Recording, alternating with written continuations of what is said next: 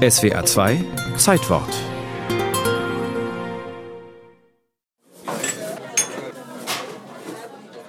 Er trägt immer noch seine Arbeitskleidung. Daniel Hartmann hat den ganzen Tag über Sand geschippt in der Grube Grafenrhein in Mauer bei Heidelberg.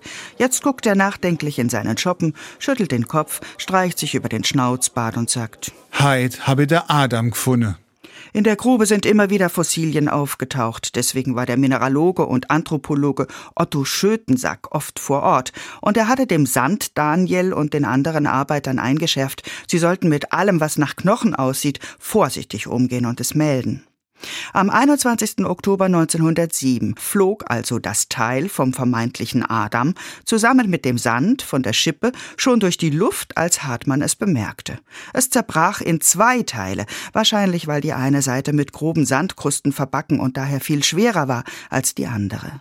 Hartmann schrieb die Fundmeldung und ließ zwei Kollegen mit unterzeichnen. Der Grubenbesitzer schickte den Knochen dann weiter an die Uni Heidelberg, versehen mit der Notiz untere Kinnlade sehr gut erhalten, mit sämtlichen Zähnen, von einem Urmensch stammend. Professor Schötensack konnte das nur bestätigen und gab dem Fund seinen Namen Homo heidelbergensis, womit er und Daniel Hartmann berühmt wurden. Die Wiege der Menschheit, das war ja immer eine Frage, wo ist die? Und die war ja zunächst mal in Europa, also mit dem Neandertaler-Fund 1856. Dann ist die Wiege der Menschheit sehr weit abgewandert nach Südostasien. Das war Ende der 90er Jahre des 19. Jahrhunderts. Wir wissen heute, der Ursprung der Menschheit ist Afrika, ja. Aber ich glaube, am Anfang des Jahrhunderts, da gab es so eine Stimmung, die Menschheit muss eigentlich irgendwo in Europa entstanden sein. Erklärt der Frankfurter Paläobiologe Friedemann Schrenk. Homo heidelbergensis ist doppelt so alt wie der Neandertaler. Er hat vor gut 600.000 Jahren vermutlich dort am Neckar gelebt, wo sein Unterkiefer gefunden wurde. Der Knochen zeigt keine Schleif- oder Kratzspuren von einem Abtransport, zum Beispiel durch Hochwasser. Das Klima war warm damals. Es gab Waldelefanten, Hyänen, Löwen, auch Flusspferde, wo heute die Gemeinde Mauer liegt.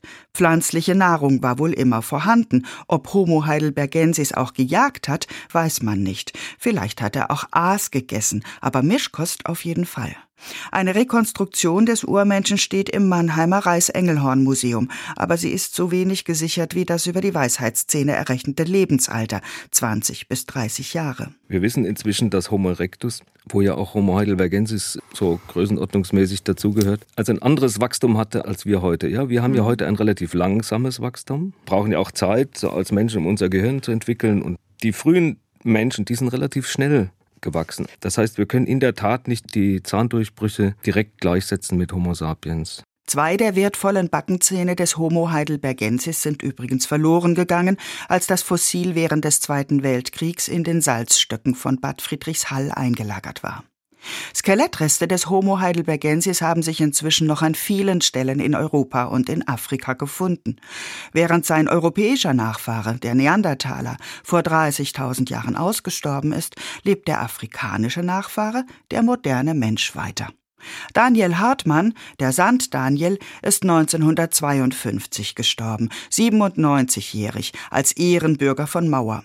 Als er 100 geworden wäre, ehrte ihn die Rhein-Neckar-Zeitung mit den Worten er hat durch Zufall, Glück und helle Pfiffigkeit im entscheidenden Augenblick der Wissenschaft einen größeren Dienst erwiesen als vielleicht ein gutes Dutzend normaler Ehrendoktoren zusammen.